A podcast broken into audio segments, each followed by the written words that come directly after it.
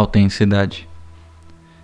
Eu vejo muita gente falar sobre autenticidade e normalmente quem fala sobre autenticidade não tem nada de autêntico. Pessoas que não conseguem receber uma crítica, seja de quem for, e pessoas que não conseguem ter senso crítico, isso é, um senso crítico baseado em referências, estudos, autores, não pode dizer que são autênticos. Pessoas que não têm autoestima ou que não têm amor próprio também não podem ser chamados de autênticos.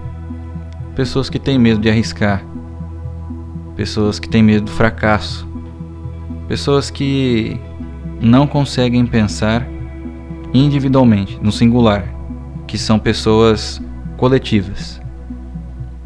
Falam em nome da coletividade, agem em nome da coletividade, vivem em nome da coletividade.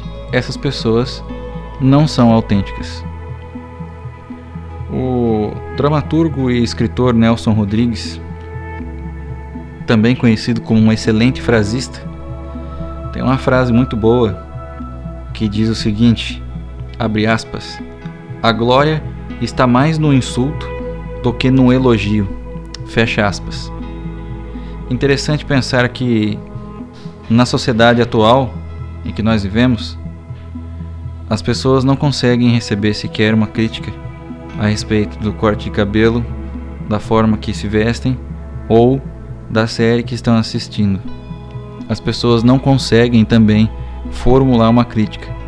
A informação que é tratada a respeito de nível midiático ou que alguém representa autoridade em relação a alguma coisa em detrimento dos números de seguidores e supostamente de audiência, isso já corresponde a uma verdade incontestável e automaticamente o senso crítico passa longe. E eu me pergunto onde é que há autenticidade em pessoas tão frágeis, tão insubstanciais e tão coletivas. Você acabou de ouvir o podcast O Homem Cotidiano Cacá Abelha. Me siga aqui no podcast e nas redes sociais. grande abraço, logo nos vemos de novo.